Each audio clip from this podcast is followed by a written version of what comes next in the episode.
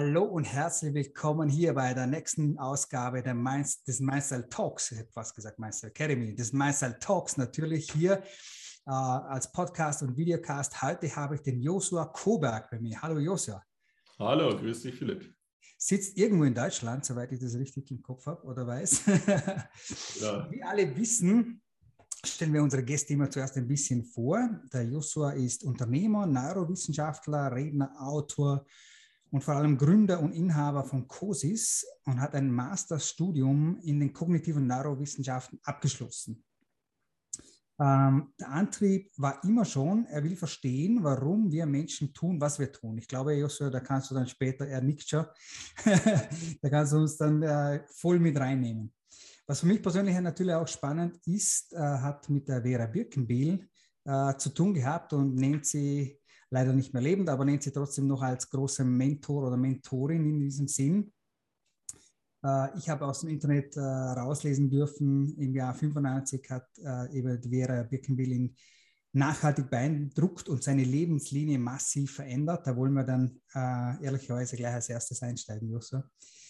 Aber noch ganz kurz, du forschst schon seit über 20 Jahren im Bereich Lernen, Stress, Schlafverhalten, Persönlichkeitsentwicklung, alles Themen, die uns auch beschäftigen, nicht nur hier in, im Podcast, sondern auch mich natürlich als Academy. Ähm, und hat auch immer Fragen im Hinterkopf, die nenne ich noch ganz kurz. Wie lassen sich neue Sprachen in einem Bruchteil der Zeit lernen? Wie können Inhalte im Langzeitgedächtnis effektiv verankert werden? Was genau ist Lernen und wieso werden Schlafstörungen im Laufe der Zeit immer schlimmer, unter Anführungszeichen. Was genau sind die Zusammenhänge zwischen Denken, Handeln, Fühlen? Wie kann Verhalten verändert werden? Also Fragen über Fragen, die der Joshua über die Jahre hinweg äh, durchleuchtet, durchforscht und äh, hinterfragt. Aber wie angekündigt, möchte ich doch tatsächlich mit der Vera Birkenbehl äh, starten. Ich glaube, in unseren gefehlten Dreiländereck, deutschsprachigen Raum, absolut ein Name. Joshua, erzähl uns oder erzähl mir bitte gerne von diesem ähm, ja, Treffen oder wie du die Vera zum ersten Mal kennengelernt hast und was wirklich der, äh, das war, was dich so beeindruckt hat und dich auch so zum Denken angeregt hat, offensichtlich. Ja, ja, ja, gerne. Also ich habe sie 1995 auf einem Vortrag kennengelernt und es war wirklich reiner Zufallstreffer. Also ich hatte zu der Zeit mit Coaching äh, jetzt so überhaupt keine Erfahrungen, auch nichts am Hut. Ähm, ich habe in meinem ersten Berufsleben äh, mich 1991 selbstständig gemacht, also in Anführungsstrichen, also eine kleine äh, Firma gegründet. Das war eine Multimedia-Agentur, ähm, die in München ansässig war und äh, bin damit sehr, sehr schnell gewachsen, also zum höchsten Zeitpunkt auf 17 Mitarbeiter und war aber völlig überfordert, also mit, mit äh, Mitarbeiterführung oder so. Also es war, es war mein Traumbusiness, weil ich eben gerne programmiert habe. Ich habe 1991 schon Webseiten programmiert, da wussten die meisten Menschen eigentlich noch nicht mal, was äh, Internet ist. Ne? Und ähm, dementsprechend war das natürlich auch ein sehr, sehr spannendes Businessmodell damals. Und mhm. Ich habe äh, auch sehr viel klassischen Werbeagenturen zugearbeitet, die in dem Bereich einfach keine Kompetenzen hatten. Und einer dieser Inhaber einer großen Agentur, der hat dann mich eben immer so beobachtet, hat gesehen, wie es bei mir personalmäßig rauf und runter gegangen ist und hat gesagt, also äh, Josua, du musst jetzt mal irgendwie anfangen, Unternehmer zu werden und nicht nur äh, irgendwie freaky Programmierer. Und dann hat er mich äh, hinvermittelt zu einem Wochenendseminar äh, von Brian Tracy damals. Ne? Und äh, dort war F. Birkenbiel mit einem eineinhalb Stunden Vortrag im Vorfeld. Und wie gesagt, ich habe also, ich wusste von Coaching und solchen Themen gar nichts zu dem damaligen Zeitpunkt. Ähm, ich habe nur gewusst, dass diese zwei Tage unverschämt teuer waren für mein Empfinden. Also ich fand das was und wäre da auch niemals hingegangen, wenn der Thomas mir das nicht empfohlen hätte.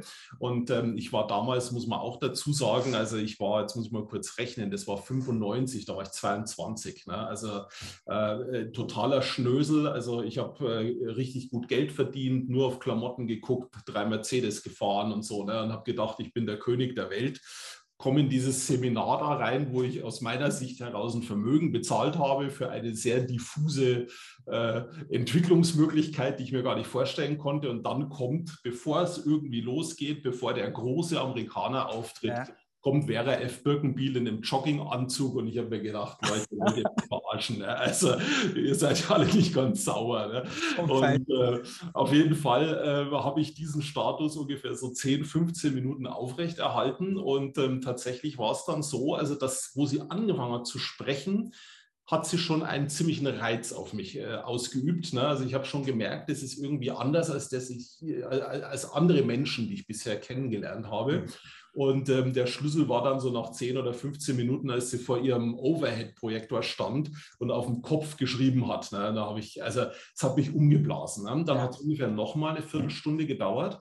Und dann hat sie in dem Vortrag während sie über ganz anderes Thema gesprochen hat, plötzlich angefangen, über Sprachenlernen zu erzählen. Mhm. Und ähm, dass eben Leute, die glauben, sie sind nicht talentiert, eine Sprache zu lernen, dass die überhaupt keine Ahnung haben. Und jeder Mensch, der in seiner Muttersprache fließend sprechen kann, kann in jeder anderen Sprache auch sprechen. Und das hat bei mir einen Knoten äh, im Kopf angelegt. Ähm, also der Knoten war vorher da, ich wusste es aber nicht. Also ich war in den meisten Schulfächern, also es gab drei Schulfächer, in denen ich nicht gut war, das war Englisch, Sport und Musik. Ne? Mhm. Und ähm, in Englisch gab es eigentlich, also hätte ich nie erklären können, aber im Nachgang gab es keine logische Erklärung, weil mhm. Deutsch war mein absolutes Lieblingsfach. Ich war fast immer mit Einsern in Deutsch unterwegs und völlig konträr in Englisch mit ganz schlechten Noten. Also wenn es mal gut gelaufen ist, eine 4. Ne? Mhm. Aber eher 5, eher 6. Ne? Ja, und auf jeden Fall habe ich mir gedacht, krass, das klingt ja irgendwie richtig spannend und dann könnte ich mein Englischdefizit äh, ja tatsächlich mal ausgleichen. Und das hat dann aber noch bis 1997 gedauert, dass ich sie wirklich dann persönlich getroffen habe, weil meine Firma war damals wirklich auf einem sehr, sehr guten Level. Äh, und so zwischen 95 und 97 ist dieses ganze Internet-Business, also, für, also nicht für die Leute, die damals eingestiegen sind, aber für die wirklichen First Mover wie mich, ist damals das Geschäft schon rückläufig gewesen. Und dann habe ich mir gedacht, okay, ich brauche irgendwie ein anderes Businessmodell. Und dann ist mir die Birkenby wieder eingefallen. Da habe ich mir gedacht, so, da wackel ich jetzt mal hin und höre mir das nochmal an. Habe ich da angerufen, die hat damals in der Nähe von Augsburg gewohnt ne, und habe gesagt, ich brauche einen Termin, ich möchte mal einen Kaffee trinken mit der Frau. Ja, und dann hat die Dame am Telefon gesagt, ja, was ich mir ein Bild, also mit der Frau Birkenby trinkt man keinen Kaffee, sondern wenn, dann kann ich ein Coaching buchen. Dann sage ich, gut, dann buche ich halt ein Coaching, was soll's da? Aber ich wüsste, was das kostet. genau. Ob ich wüsste, was das kostet, dann sage ich, keine Ahnung, wird ja nicht so teuer sein. Ja, also man kann sie nur für einen Tag buchen und der Tag kostet 30.000 Mark. Ja. Okay. Dann kann, kann man machen. Habe ich so erstmal ein bisschen geschluckt. Ne? Aber irgendwas hat mich dazu gebracht, dass ich die 30.000 überwiesen habe. Und Crazy. das ist spannend. Es war wirklich die beste Investition meines Lebens, weil sie hat tatsächlich den Rest meines Lebens also so brutal beeinflusst. Äh, unglaublich eigentlich. Ne? Und das Interessante ist, ich habe auch tatsächlich nur ein einziges Mal für diesen einen Tag Geld bezahlt. Ab dann hatten wir eine ganz interessante Verbindung. Also wir haben uns alle zwei, drei, vier Monate gesehen. Ähm, ich würde heute sogar sagen, sie hat einen extrem prägenden Einfluss auf mich gehabt. Und wir hatten, also wir waren bis zu ihrem Tod quasi, also immer per sie. Es war nie eine Freundschaft. Es war aber ein hoher Grad an Respekt, würde ich so ausdrücken. Ne? Mhm. Auf jeden Fall sitze ich dann eben in diesem Coaching-Talk war dann schon ein bisschen pumpig und habe gedacht, für die 30.000 will ich jetzt aber auch richtig was geboten haben. Ne? Natürlich. Und äh, komme so rein und dann sagt sie, ja, was ich denn will. Ne? Und dann sage ich, na, ich war vor zwei Jahren auf dem Vortrag und Sie haben damals erzählt, man kann eben eine Sprache äh, ganz schnell lernen und ähm, da möchte ich ein Geschäftsmodell draus machen. Ne? Und äh, hätte ich mal ordentlich recherchiert, aber damals gab es halt noch nicht Google und Konsorten, wäre mir natürlich schon klar gewesen, dass sie auch Sprachkurse verkauft. Ne? Also das war mir tatsächlich nicht so klar. Und dann hat, also ich denke, sie hat im ersten Moment gedacht, dass ich sie angreifen möchte. Ne? Mhm. Und dann hat sich das so innerhalb von ein, zwei Stunden ein bisschen hochgeschaukelt äh, und ähm, ja. sie hat mir dann eben gesagt, also man muss eben, um eine Sprache zu lernen, muss man passiv nebenbei hören ähm, und das empfiehlt sie ja immer. Ähm, dass die Leute den Kassettenrekorder im Hintergrund laufen lassen. Und sie ist ja teilweise richtig massiv gewesen, also auch ein bisschen ausfällig und so. Ne? Also, aber die ganzen Leute sind ja alle zu blöd, dass sie es machen. Ne? Und deswegen lernen sie die Sprache nicht richtig. Und wenn ich jetzt glaube, dass ich daraus ein Geschäftsmodell machen äh, kann, dann soll ich doch jetzt was entwickeln, weil ich wäre ja wohl hier der technische Freak. Dann soll ich was entwickeln, wo man hören kann, ohne dass man die Ohren dafür braucht. Ne? Dann sage ich ja, und wie bitte soll das funktionieren? Und dann ist sie wieder pumpig geworden, warum ich bei ihr hier auftauche und was das Ganze soll. Macht die Schublade von ihrem Schreibtisch auf und bei ihr war es immer sehr wüst, also alles ganz durcheinander. Sie, also sie hatte ja Asperger-Syndrom gehabt, wie ich dann im Nachhinein erfahren habe, ein paar Jahre später. Also die war unglaublich brillant. Macht die die Schublade auf und legt mir so einen Knochenschallhörer hin. Das war damals mhm. ein Gerät von Siemens, also so ein, also ein Medizinprodukt, hat irgendwie mhm. 7.000 oder 8.000 Mark gekostet. Das konnte man da hinten auf den Mastoid draufklatschen und konnte über den Knochen quasi das Innenohr stimulieren. Und dann sagt sie, ja, und das ist äh, eh eine Schweinerei, dass sowas für so viel Geld verkauft wird. Das kostet der Herstellung noch 15 Mark und so. Und da soll ich mir jetzt doch mal überlegen, wie ich sowas produzieren kann. So, das war jetzt grob zusammengefasst dieser Coaching-Tag. Ne? So, ich, also, ich, und, Ach, nur, du stehst genau mit nichts da gefühlt, oder? Ja, genau. Ja, aber das Geile ist, also sie hat mir dann hinterher, das war bestimmt zwei oder drei Jahre später, hat sie zu mir gesagt, sie war der Meinung, dass sie mich damit von der Backe hätte. Also sie hat mir das äh, über den Tisch geschoben, hat gedacht, jetzt geht er nach Hause, der Depp, und ich sehe ihn nie wieder. Ne? So, was sie ja nicht gedacht hat, dass ich so strukturiert bin, wie ich strukturiert bin. Also bin ich nach Hause gefahren. Ich hatte mit meiner damaligen Agentur äh, so Internetpräsenzen für Anwälte, für Ärzte. Also ich habe eine sehr gehobene Klientel gehabt. Dann habe ich den ersten Patentanwalt, äh, den ich kannte, also aus meinem Business angerufen und habe gesagt, also ich bräuchte jetzt eine Patentrecherche und zwar alles, wo man hören kann, ohne Ohren. Ne? Und dann kommt der, ohne Scheiß, nach drei Wochen sowas in etwa war das, kommt er mit 800 Patenten Patenten um die Ecke. Ich habe gedacht, ich falle vom Glauben ab. Ne? Phänomenal.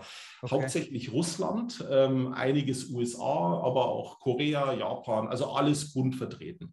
Um die Geschichte abzukürzen, ich habe aus drei Patenten dann die heutige, also das, was ich heute wie eine Uhr trage, also der, der mhm. Neos, ne, der ist quasi innerhalb von zwei Jahren, äh, habe ich den in den Prototypenstatus gebracht. Es hat auch funktioniert.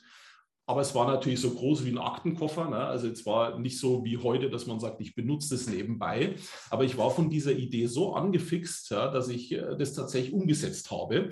Und ich bin alle drei, vier Monate wieder in Odelshausen gestanden bei der Frau Bögenby und gesagt, ich wäre jetzt wieder einen Schritt weiter, wollen Sie gucken. Ne? Und ihre Genervtheit hat sich dann, glaube ich, nach einer Zeit äh, gewandelt in äh, interessanter Typ. Ne? Also so. In Neugierde. Genau, und das ging dann cool. tatsächlich so weit, so nach zwei oder drei Jahren. Also die hat, also ich habe es nicht erlebt, dass sie Menschen irgendwie umarmt hätte oder so, ne? aber nach zwei, drei Jahren hat die mich jedes Mal in den Arm genommen, wenn ich gekommen bin. Und die war, also ich bin 1,97, ne? sie war 1,60 oder so. Dann sind wir zwei Treppenstufen hoch, hat mich gedrückt. Also phänomenal. Also es war wirklich eine ganz äh, respektvolle Beziehung und ich glaube, wir haben uns gegenseitig ähm, irgendwas liefern können, was, was vielleicht sonst nicht so möglich gewesen wäre. Also für mich ein elementarer Mensch in meinem Leben. Also ich bezeichne sie als Mentorin, als Schicksalsgeberin, äh, whatever. Ne? Aber so wie ich die Geschichte raushöre, Joshua, ist das der Start und die Idee gewesen für COSIS, oder? So ist es, ganz genau. Jetzt also musst du uns aufklären, was COSIS genau ist und was du machst damit.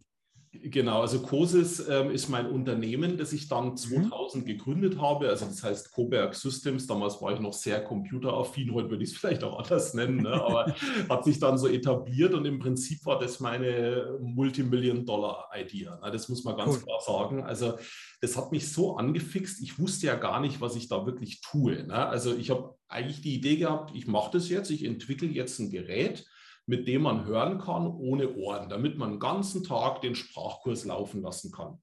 Und dann hatte ich Prototypen, also Erstserie waren 50 Prototypen und ähm, dadurch, dass ich sehr gut vernetzt war durch meine Agentur, also das klingt jetzt alles so einfach. Das war ein sehr steiniger Weg. Ich bin zwischendrin äh, finanziell eigentlich ziemlich am Ende gewesen und so. Also das waren ziemlich krasse Hürden auch, die da dazwischen lagen, weil natürlich niemand dieses Produkt auch nur im Ansatz für real gehalten hat. Also als ich mit den ersten Prototypen unterwegs war, äh, wenn ich nicht so ein Netzwerk gehabt hätte, hätte ich nicht einen verkauft wahrscheinlich. Ne?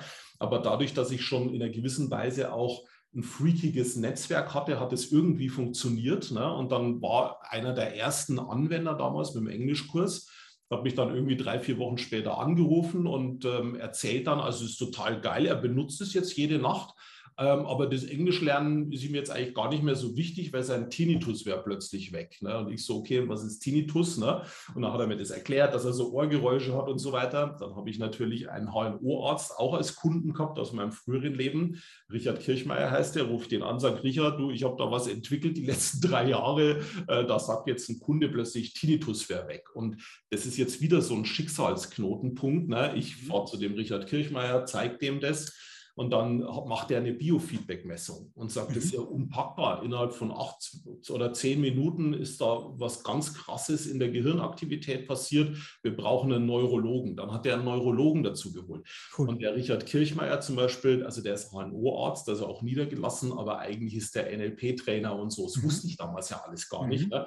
Und dann sagt er, na, aber ganz ehrlich, wenn du jetzt Englisch übertragen kannst, dann müssten doch auch Affirmationen gehen. Ne? Und ich so, okay, was sind Affirmationen? Ne? Und dann, äh, also so ging ging ein Schritt nach dem anderen. Cool. Ne? Und ähm, dann habe ich eigentlich also wirtschaftlich einen Fehler gemacht. Also ab 2002 hat mich dieses ganze Coaching-Thema so anfix, angefixt, dass ich mit dem Neos und mit der ganzen Technologie voll in die Ecke von Coaching gegangen bin. Und mhm. habe dann, also ich habe ganz viele Weiterbildungen gemacht. Ich war selber bei Bendler, ne? also in den USA habe diese, diese, also bis NLP. zum Trainer äh, NLP-Ausbildung gemacht. Ich habe, also ich weiß gar nicht, 10, 12 so Dinger äh, habe ich dann durchgezogen in sechs Jahren und bin voll exzessiv auf den Coaching-Markt gegangen. Geschäftlich war es ein Fehler, weil Sprache viel, viel besser äh, funktioniert hätte, auch damals okay. schon. Mhm. Aber ich habe dadurch meine Frau kennengelernt, ich habe dadurch einen unglaublichen Schub in der Persönlichkeit gemacht, ich habe äh, mein Leben eigentlich sehr nachhaltig verändert und ich bin dann eigentlich auf den Trichter gekommen, ähm, dass Coaching in der Form eigentlich gar nicht funktioniert. Ne? Und diese Erkenntnis wiederum hat mich dann zur Neurowissenschaft gebracht, die hat mich zu Voice gebracht, also die, die Stimmanalyse, die wir heute machen in Form von einer App. Das sind lauter, da hat ein Schritt den anderen ähm, irgendwie ergeben. Und mhm. ähm, heute ist Cosis ein Unternehmen, wir haben jetzt neun Mitarbeiter, also immer noch relativ klein. Mhm. Aber wir sind jetzt schon so auf dem Weg Richtung Internationalisierung und wir haben dann ab 2015 uns wieder sehr, sehr stark auf Sprache fixiert haben da auch einen unglaublichen Sprung in der Entwicklung gemacht, auch umsatztechnisch und sind mhm. jetzt so in einem Bereich, wo ich mal sagen würde, in den nächsten zwei bis vier Jahren dürften wir äh, international relativ ähm, groß werden, wenn alles funktioniert, wie wir es uns im Moment vorstellen. Also wir haben jetzt 35.000 Kunden, wir können gut leben, also eigentlich so seit fünf, sechs Jahren kann ich wirklich gut leben, auch von der mhm. Firma. Ähm, es, wir sind Eigenkapital finanziert, äh, wir sind völlig frei in dem, was wir tun, also eigentlich ein richtig geiles Leben. Cool. Also unternehmerisch natürlich auch in diesem Falle geil. Ähm, das ist natürlich das Schönste, wenn alles aus eigenen Schuhen heraus äh, entwickelt und passiert und dem, dementsprechend auch aufgestellt ist und auch finanziell steht. Das ist natürlich wunder, wunderbar. Besser kann es definitiv nicht sein. Das erübrigt übrigens auch meine Frage, ob es irgendwas gibt, was du bereust, aber ich kann mir nicht vorstellen, dass du sagst, nee, das bereue ich wirklich, dass ich das nicht gemacht oder schon gemacht habe, weil du hast gesagt, eigentlich jeder Step on the way hat mich dorthin gebracht, wo ich heute bin. Ja, Stimmt es so? Also, ich kann eigentlich auch nur eine, den habe ich leider ja nie kennengelernt, aber es ist auch eines meiner großen Vorbilder, Steve Jobs dort zitieren, der gesagt hat, connecting the dots. Ne? Also ja. du machst irgendwelche Abläufe, du machst irgendwelche Stufen in deinem Leben und denkst dir vielleicht dann unterwegs manchmal, boah, ist irgendwie schon alles nicht so doll und alles sehr zäh, aber wenn du es rückwärts, also es gibt einen schönen Spruch, ne? wir leben vorwärts, damit wir es rückwärts verstehen. Und ich mhm. glaube tatsächlich, dass das ähm, so ein Punkt ist, wo ich auch aus Sicht, also wo ich dann mein Studium dann äh, äh dort absolviert habe, ne, äh, habe ich ja gedacht, jetzt kriege ich ja dann die Weisheit mit Löffeln, weil wenn man Gehirnforschung macht, dann ist das ja wohl das Geilste, was man machen kann. Bis ich dann eigentlich, äh, also ich habe bei Professor Roth studiert, ne, äh, bis ich dann eigentlich festgestellt habe, man weiß jetzt eigentlich immer noch nichts. Ne? Also, es ist alles, geht jetzt los. Ja, genau, genau. Also es ist auch, auch, auch die Neurowissenschaft, weißt du, wenn ich mir das überlege, über was reden wir heute, ja, mhm. wir haben eigentlich keinen Plan, ja. Also ich, es sind so elementare Fragen, haben wir denn überhaupt einen freien Willen? Ja, was, äh, also das sind so Themen, die sind ultra spannend und deswegen sage ich, man kann völlig entspannt in seinem Leben unterwegs sein, wenn man sich in, mit Integrität verhält, wenn man authentisch ist, ähm, dann kann es eigentlich nur geil werden. Ja? Also. Sehe ich genauso. Spannend. Jetzt werfen wir mal einen Blick ein bisschen zurück. Ähm, in deine Kindheit? Ich frage dann immer gerne, wie ist der Joshua in dem Fall aufgewachsen? Ich würde aber noch sehr viel mehr gerne wissen, warst du schon immer ein Tüftler, ein Nerd unter Anführungszeichen, der äh, nicht unbedingt technisch, aber gern die Details auch gekannt hat? Mhm. War das immer schon so? Also technisch würde ich es gar nicht so sagen. Also das kam tatsächlich e-, erst in meiner Berufsausbildung mhm. damals. Also ich habe, ähm, also was ich schon immer gern gemacht habe, war, also ich habe mir mit elf Jahren meinen ersten Computer damals gekauft, ein ja. Atari Mega ST hieß das Ding. ähm, und ähm, also ich habe zum Beispiel nie gespielt darauf, sondern habe ja. von Anfang an eigentlich immer versucht, äh, den Code äh, zu knacken. Also es gab dann Spiele, mein Bruder hat gern gespielt. Äh, das waren ganz einfache Spiele, da konntest du Mhm. das hast von der Diskette gestartet und da konntest du den Quellcode öffnen, wie heute bei einer HTML-Seite oder so. Ne? Und dann äh, bin ich quasi in den Code reingegangen und habe versucht, quasi meine Leben auf unendlich zu stellen und so ein Zeugs. Ne? Also ich war, äh, ich war also eher immer daran interessiert, ein System zu überlisten, nennen wir es mal so. Ne? und, äh, und, das Interessante ist auch, also meine, meine Zeit als Kind und Jugendlicher war sehr geprägt von, von Religion. Also meine Eltern sind Zeugen Jehovas Jehofas. Mhm. Und ähm, ich bin da heute sehr versöhnt damit, also das mal vorweg, ne? aber ich äh, bin da eigentlich mit 18 dann ausgezogen quasi von zu Hause, hatte dann auch keine Familie mehr, weil ich mich da natürlich davon getrennt habe. Es war einfach nicht mein Lebensweg, also es war für mich, ähm, also es ist für mich kein Lebensweg, den ich hätte gehen können, ja? Mhm. weil ich eben das auch sehr ich denke, hinterfragt habe, vielleicht auch rebellisch äh, war, sage ich jetzt mal in Anführungsstrichen. Also für mich hat, also ich musste auch diesen Code knacken, äh, mhm. sozusagen. Ne? Aber ich habe natürlich unglaublich viele tolle Sachen lernen dürfen. Also ich hatte eine tolle Kindheit, also meine Eltern waren immer sehr präsent für mich. Das war alles total geil. Ich habe eigentlich äh, von Anfang an äh, bin ich in dem Bewusstsein aufgewachsen, dass ich nie sterben muss, was ich jetzt zum Beispiel total geil finde, weil wesentlich weniger Ängste da sind oder so. Ne? Also ähm, ich betrachte das heute natürlich aus einem anderen Blickwinkel. Also ich halte mich immer noch für unsterblich, aber jetzt nicht, dass ich ewig auf der Erde in dem Paradies bei Jehova leben darf, ne? sondern es ist halt heute aus meiner Sichtweise heraus verändert, aber das Gefühl, die mhm. prägenden Jahre, die ersten zwei, drei, vier Lebensjahre, die waren bei mir einfach mega. Ja? Also das muss man ganz klar sagen. Und dafür bin ich sehr dankbar. Wo ich damals weggegangen bin mit 18, war ich ein ziemliches Arschloch. Also da, wenn irgendeiner mit irgendeiner Religionsnummer oder so kam, also war ich echt widerlich. Ne? Aber Schnauze voll gehabt. Genau, genau. Aber das gehört, denke ich, vielleicht auch zu dem Prozess dazu, eben so erwachsen zu werden. Also heute bin ich 48. Also da da, es hat sich einfach ganz viel verändert. Aber in der Jugend, also ich hatte eine wirklich tolle Kindheit. Ich hatte, ich durfte eigentlich alles machen, was ich wollte. Ich habe das zum Beispiel auch gar nie so als Einschränkung empfunden, dass da so Sachen wie Weihnachten oder so nicht gab, sondern das, also da habe ich mich integriert. Ähm, und dann kam eben diese Computeraffinität. Also mit elf habe ich dann meinen ersten Rechner dann gehabt und mit 15 habe ich eine Ausbildung gemacht, ähm, habe da meinen ersten Kontakt mit Apple, äh, also mit Macintosh hießen sie damals ja noch. Mhm. Und da ist, bin ich so umgeschwenkt und habe gemerkt, dass ein ganz, ganz hohes Interesse für mich in dem Bereich dieser äh, ich programmiere eine Maschine liegt. Ne?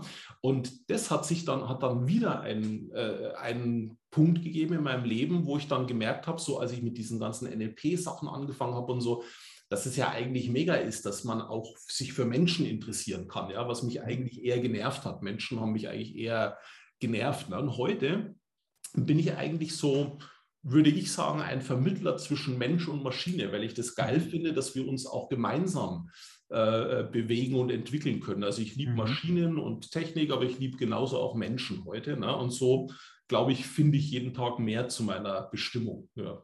Cool. Schön. Schön, wenn du den Weg so erzählst und, und erklärst, dass du mehr zu deiner Bestimmung mhm. findest. Äh, wie hat letztens einer zu mir gesagt, auch im Interview, der Perfektion relativ nahe gekommen. Äh, wir werden es nie ganz schaffen, aber mit der Bestimmung so ziemlich das Gleiche jetzt, äh, dass wir dem zumindest nachgehen. Und du hast jetzt gesagt, bis Ende 40. Ähm, natürlich sind noch viele Jahre vor dir, aber du bist am Weg und das ist schön, mhm. schön äh, so zu sehen, so zu hören. Wenn du jetzt sagst, äh, mit 18 warst du ein ziemliches Arschloch, ähm, wenn du dein 18 Jahre altes Ich nochmal treffen würdest, als du losgezogen bist in die große, weite Welt quasi. Was hättest du für einen Rat für dein 18 Jahre altes Ich? Also ich, ich würde ihm aus meiner heutigen Sicht äh, deutlich machen, wie Geld funktioniert. Okay. Also das wäre tatsächlich eine der wichtigsten Informationen, weil ähm, ich tatsächlich völlig eigenartige Sichtweisen zu Geld hatte und ähm, mhm. deswegen auch äh, also ich bereue das nicht, ich habe ja auch Geld erschaffen und genauso habe ich es halt auch verbraten, aber das würde ich heute tatsächlich ähm, ihm gerne mitgeben, wie es mhm. funktioniert, mhm. mit Geld umzugehen. Cool. Cool. Und wenn du das jetzt noch schnell auf ein paar wenige Sätze zusammenführen würdest, wie funktioniert Geld? Äh, Geld ist kein Statussymbol, sondern Geld ist tatsächlich einfach nur Handlungsspielraum. Handlungsspielraum, das ist schön. Schöner Begriff dafür. Cool. Gut. Ähm, das Thema Bereuen haben wir ja schon gleich ausgelassen. Wir schauen aber in diesem Fall jetzt noch ein bisschen weiter nach vorne. Gibt es eigentlich ein Bild für dich, von dir in fünf Jahren, in zehn Jahren, vielleicht auch COSIS unternehmerisch gesehen, äh, wo du hin willst? Äh, hast du eine Vision dessen? Ja? ja, klar. Also wir haben, also für, für COSIS haben wir sehr, sehr klare Visionen. Ja. Mich, äh, also für mich auch, aber ich sage mal, ich, ich würde tatsächlich mal mein großes Bild für COSIS in zehn Jahren äh, dir sagen. Also wir beschäftigen uns natürlich mit Produkten, ähm, die auch Cashflow bringen, die die Firma, also der Zweck einer Firma ist, dass sie unternehmerisch tätig ist, dass sie funktioniert. Ähm, aber tatsächlich glaube ich, dass hinter allen richtig großen Systemen äh, ganz andere Ideen stecken. Mhm. Und ähm, ich habe so eine Idee, also mit dem, äh, wir haben ja mit dem Neos ein Tool, mit dem jeder Mensch eigentlich sehr einfach und sehr gezielt in seine Mitte kommen kann. Mhm. Und ähm, wir arbeiten dabei zum Beispiel mit solchen Basistönen, also mit Frequenzen. Und mir schwebt so ein großes Bild vor. Ähm, also in zehn Jahren haben wir das Ziel, eine Million aktive User zu haben. Und mhm. ähm, ich weiß auch nicht, wie genau groß äh, eine Menschenmenge sein muss, um eine kritische Masse zu haben. Kann ich gar nicht sagen, gibt es ganz unterschiedliche Aussagen. Aber ich habe so eine Idee, wenn wir eine entsprechend große Anzahl an Neos-Usern haben und wir haben bei unseren Kunden eine Fanbase. Ne? Also wer mit mhm. unseren Produkten arbeitet und es wirklich testet und durchzieht, der findet Kurses einfach nur geil, weil er auch merkt, dass wir für, für Menschen sind. Also wir sind für, also wir sind proaktiv für Menschen. Und mir schwebt vor, wenn dann mal wieder irgend so eine Idee auftaucht, dass wir jetzt ein Virus hätten, mit dem wir irgendwie Angst erzeugen müssten, würde ich so einen kleinen Knopf drücken, würde an eine Million Menschen eine Frequenz rausschieben und würde sagen, es wäre toll, wenn wir heute alle gemeinsam um 18 Uhr mal diese Frequenz nutzen und damit hätten wir mal so einen schönen Gegenpol zu einer Angststeuerung. Ja, also mein erklärtes Ziel ist schon mit COSIS, eine, einfach diese Möglichkeit, also wir haben ja immer Möglichkeiten und, und äh, also es gibt Möglichkeiten, dass wir abstürzen, es gibt Möglichkeiten, dass wir uns entwickeln, es gibt Möglichkeiten, dass wir krank werden, nicht sterben, daraus wieder was lernen. Also das ist ja eigentlich immer, na, das ist die große Frage, wo, wo und wie viel freien Willen haben wir. Aber ich glaube, es gibt so einen Bereich, ich nenne es immer dieser kleine, dieser kleine Spalt zwischen Reiz und Reaktion. Also wenn, wenn ich heute einen stammhirngesteuerten Menschen habe, der unter Angst läuft, kommen lauter Reize und dann kommt sofort die Reaktion. Aber genau dazwischen ist ein kleiner Moment von Freiheit. Und das können wir jetzt Bewusstsein nennen, wie auch immer, wo ich entscheide, da kommt jetzt der Reiz, boah, wir haben die vierte Welle, alles wird ganz schlimm, wir werden wieder eingesperrt. Und in diesem kleinen Moment dazwischen kann ich sagen, wie möchte ich damit umgehen? Und dann kommt meine Aktion. Und meine Zielsetzung ist, dass wir als Menschen diese Freiheit benutzen. Also, dass wir sie kriegen und dass wir sie benutzen. Und ähm, das ist schon ein sehr spannendes Feld, das ich sehr liebe. Höchst spannendes Feld. Ich muss gleich einhaken, weil es mir im Erzählen so äh, einfällt. Wenn du sagst, dass ich in diesem Fall auch viel mit Frequenzen beschäftigt äh, und ist auch Teil des Systems, logischerweise. Ähm, hast du dich auch schon mal mit globalen Frequenzen ähm, wahrscheinlich auch schon beschäftigt? Bedeutet, wenn du sagst, eine Million Menschen wäre so mein Ziel. Ähm, ich weiß ja, dass es auch äh, globale Messungen gibt in Bezug auf Frequenzen, in Bezug auf ganz bestimmte Ereignisse. Beispiel 9-11, mhm. äh, New York oder ein noch so ein Ausschläger quasi war der Tod von Prinzessin Diana, was ich noch weiß ähm, wo global gemessen die Frequenzen dementsprechend äh, sehr nach unten, negativ, wie immer man das bezeichnen will. Ähm, was für Erfahrungen hast du hier gemacht oder geforscht oder auch mit Cosis vielleicht schon gemacht? Also ich sage mal in der Dimension natürlich nicht. Ne? Also mhm. was mich seit 2003 sehr stark umtreibt, ist, dass, äh, dass wir als Menschen uns durch die Frequenz unserer Stimme ausdrücken. Ne? Also mhm. das lateinische Wort personare ist eben nicht nur. Persönlichkeit, sondern auch hindurchklingen. Sonar, und, ja. genau, ne? und da forschen wir seit, also wie gesagt, seit 2003 dran, wie kann ich eine Feedback-Schleife fahren, also über meine Stimme, meinen Status herausfinden, meinen aktuellen, äh, meine Emotion sozusagen definieren und wie kann ich aber rückwärts gekoppelt ein, eine Frequenz einspielen, die mich in der Mitte sein lässt, also die mich quasi ähm, befreit von, von emotionalen Ausschlägen. Ne? Mhm.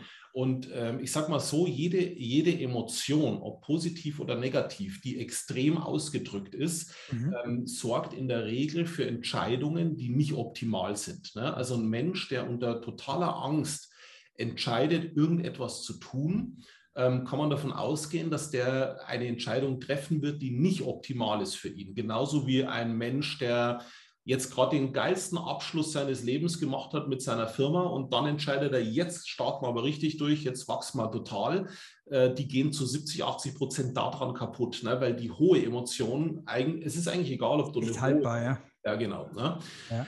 Und ich sage mal, diese ganzen östlichen Philosophien, also das Thema Voice, mit dem wir uns da beschäftigen, das kommt aus dem indischen, aus dem Nada Brahma-System, das eigentlich sagt, dass alles Klang ist, alles Frequenz, alles Schwingung. Mhm. Ähm, ich kann die chinesische Medizin nehmen, äh, Akupunktur kennt fast jeder. Das heißt, ich tue einfach Energieblockaden auf Meridianen bereinigen. Also ich kann eigentlich nehmen, was ich möchte. Mhm. Ähm, ich finde in solchen alten heiligen Schriften, äh, letzten Endes immer den Hinweis darauf, dass wir in mhm. irgendeiner Form Schwingung sind. Und ähm, tatsächlich bin ich der Meinung, dass äh, Schwingung auch die Zukunft äh, der Gesundheit für, für den Planeten ist. Ne? Also das heißt, wenn wir unterscheiden zwischen konstruktiven und destruktiven Schwingungen, ist das alleine schon ein unglaublicher Bewusstseinssprung. Und ähm, ja, das ist ein Thema, was mich sehr fasziniert und wo wir auch viele Erfahrungen sammeln spannend. Und da fallen mir auch dann nochmal dazu ein, so globale Meditationen etc. Mhm. Genau. Ähm, auch messbar natürlich, was hier passiert, äh, höchst spannend. Also ganz, ganz ein spannendes Feld. Wir werden gerne äh, COSIS und die Systeme dann auch über den Podcast ein bisschen äh, raussenden, dass die Leute wissen, was hier passiert. Joshua, dass du das auch weißt. Ähm, mir liegt aber noch eine Frage ähm, immer ein bisschen auf der Seele. Äh, gibt es auch von deiner Seite irgendwelche alte Glaubenssätze, Mottos, Sprüche, wo auch immer die hergekommen sind von Eltern oder sonst wo, die dich von Kind an irgendwo geprägt haben, die dich heute noch bewegen, positiv wie negativ? Gibt es da irgendwas Spezielles? Ja, da gibt es äh, viele natürlich. Ne? Also äh, ich in dem Moment, wo ich damals 2002 mit Coaching eingestiegen bin, habe ich natürlich jahrelang ähm, nur äh, über Glaubenssätze nachgedacht, dran rumgecoacht und so weiter. Ne? Ähm, wobei ich heute sagen muss, dass ich ähm, tatsächlich einen großen Unterschied machen würde zwischen dem wirklich gefühlten, also dem, ja. meinem gefühlten Inhalt und einem kognitiv produzierten Inhalt. Mhm. Ne? Und da sind aus meiner Sicht die, also die Grenzen sehr fließend. Also ich äh, mhm. bin heute tatsächlich der Meinung, dass Coaching, wie wir es kennen, ich bin jetzt ein bisschen provokant, ja, ähm, das Coaching, wie wir es kennen, wie wir es benutzen, ähm, tatsächlich nicht funktioniert. Also ähm, ich glaube, dieses, also wir haben ja so 1920, 1930 hat es angefangen, so diese ganzen Themen mit Persönlichkeitsentwicklung. Also im Sinne von, willst du deine Beziehung verbessern, dann arbeite mal an deinen Kommunikationsfähigkeiten, so nach dem Motto. Ne?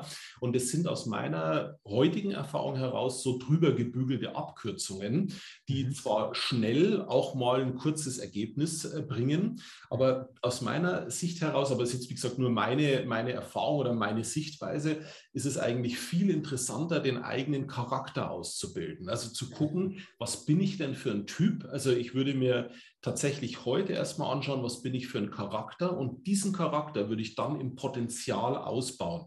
Also wenn ich einen kreativen Menschen habe, dann würde ich nicht versuchen, den über Coaching äh, irgendwie strukturiert zu kriegen, ja, weil er wird immer Mühe haben damit, er wird ja. keine Freude haben damit. Ne? Ähm, genauso wie ich einen strukturierten nicht zu einem kreativen umbauen würde mit irgendwelchen Coaching-Methoden. Also ich erlebe das so in dieser Szene. Ähm, ich, ich, bin ja, äh, also vor Corona war ich zumindest häufiger als Redner unterwegs. Ne? Und ich sage mal, man kennt sich ja ne? so in der, in der Szene. Also die, da bin ich jetzt seit 15 Jahren unterwegs und irgendwie vor fünf, sechs, sieben Jahren hat ein namhafter mal angefangen, Leute zu Top-Speakern auszubilden und jetzt machen das ja in der Zwischenzeit alle und jeder möchte Top-Speaker werden. Und das Interessante dabei ist, wenn ich mir das vom Persönlichkeitsprofil anschaue, also aus der Perspektive von Voice, kann ich sagen, es gibt konkret zwei Töne, die in der Lage sind, als Redner zu begeistern. Ja. Und alle anderen werden dazu nicht in der Lage sein. Also die, das heißt nicht, dass die nicht einen Vortrag halten können, aber die werden niemals eine Masse begeistern können. Die werden aber dann in so eine Ausbildung gezogen, weil ihnen irgendjemand erzählt, hey, wenn du das machst, kriegst du 5000 Euro für einen Vortrag. Ne?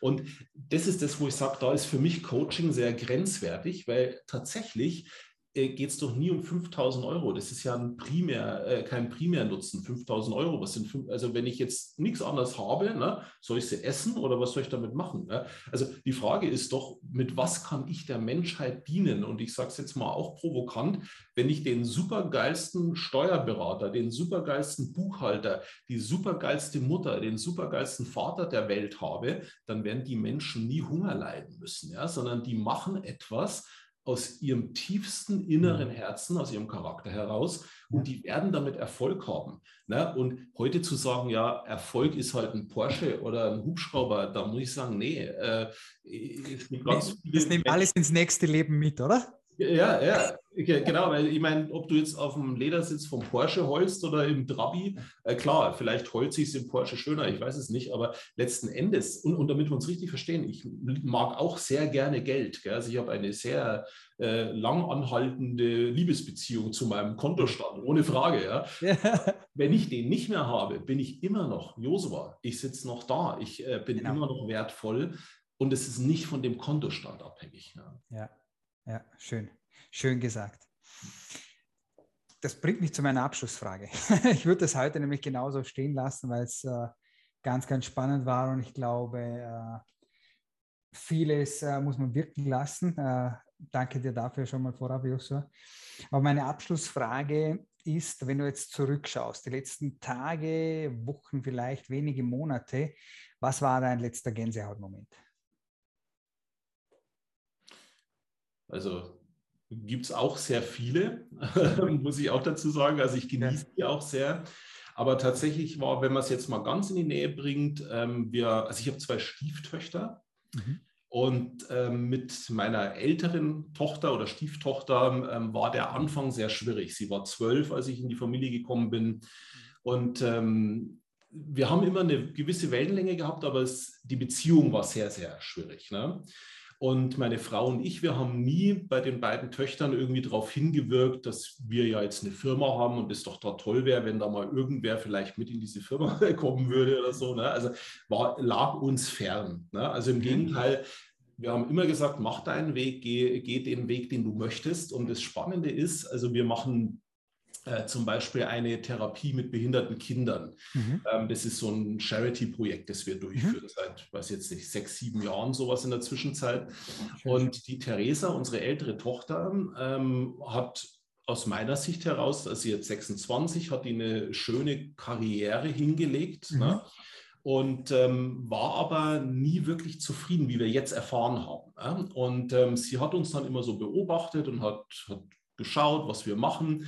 Und irgendwann, ähm, sie hat auch angefangen, sich dann für Coaching zu interessieren. Und irgendwann kam so das Thema, ähm, sie würde gerne was machen, was Sinn erfüllt ist. Also eine, eine Tätigkeit, die sie mit Sinn und Zweck erfüllt. Ne? Ja. Und dann haben wir sie noch an einen bekannten Trainer von uns äh, vermittelt, bei dem hat sie so einen Y-Prozess gemacht nach Simon Sinek. Für mich auch ein ganz ein tolles Modul. Ne?